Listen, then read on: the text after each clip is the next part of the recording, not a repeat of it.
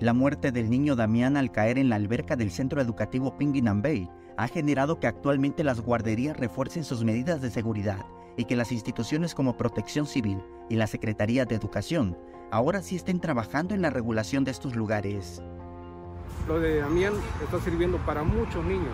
Están súper protegidos ya los niños por la omisión de muchas dependencias que no lo hacían su trabajo, ahora sí ya lo están haciendo. Las guarderías están súper protegidas ya en cuanto a, la protección de niños. Ya le metieron extinguidores, ya le metieron puertas de emergencia, han hecho remodelaciones. Gracias a mi hijito, gracias a Damián. Este 30 de abril es el Día de la Niñez y en la familia de Damián hay tristeza. No habrá celebración como años atrás. Algo muy triste para mi hija que pues se la va a pasar solo este día el niño, no, no va a tener quien celebrar y para acabarla de fregar, amigo. Samuel, fíjate que el día 30, el día del niño, es el cumpleaños de Amparito, la mamá de Damián.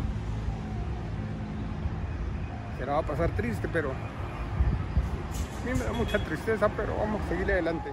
Respecto a las investigaciones por la muerte del niño de 3 años que falleció el 7 de febrero de 2023, reveló que luego de las instrucciones del presidente de México, Andrés Manuel López Obrador, la secretaria de Seguridad Federal Rosa Isela Rodríguez se reunió con la familia y se realizaron nuevos peritajes que estarán disponibles en mayo.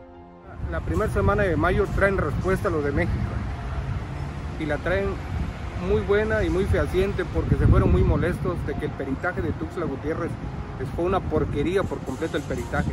Únicamente le pusieron 18 centímetros de agua que encontraron en la alberca, pero son tontos porque tenemos unas fotos que vamos a sacar a la luz pública donde el día de que el niño se ahogó estaba totalmente llena la alberca y hay unas fotos que se tomaron el día que se ahogó el niño y está hasta el tope la alberca de agua.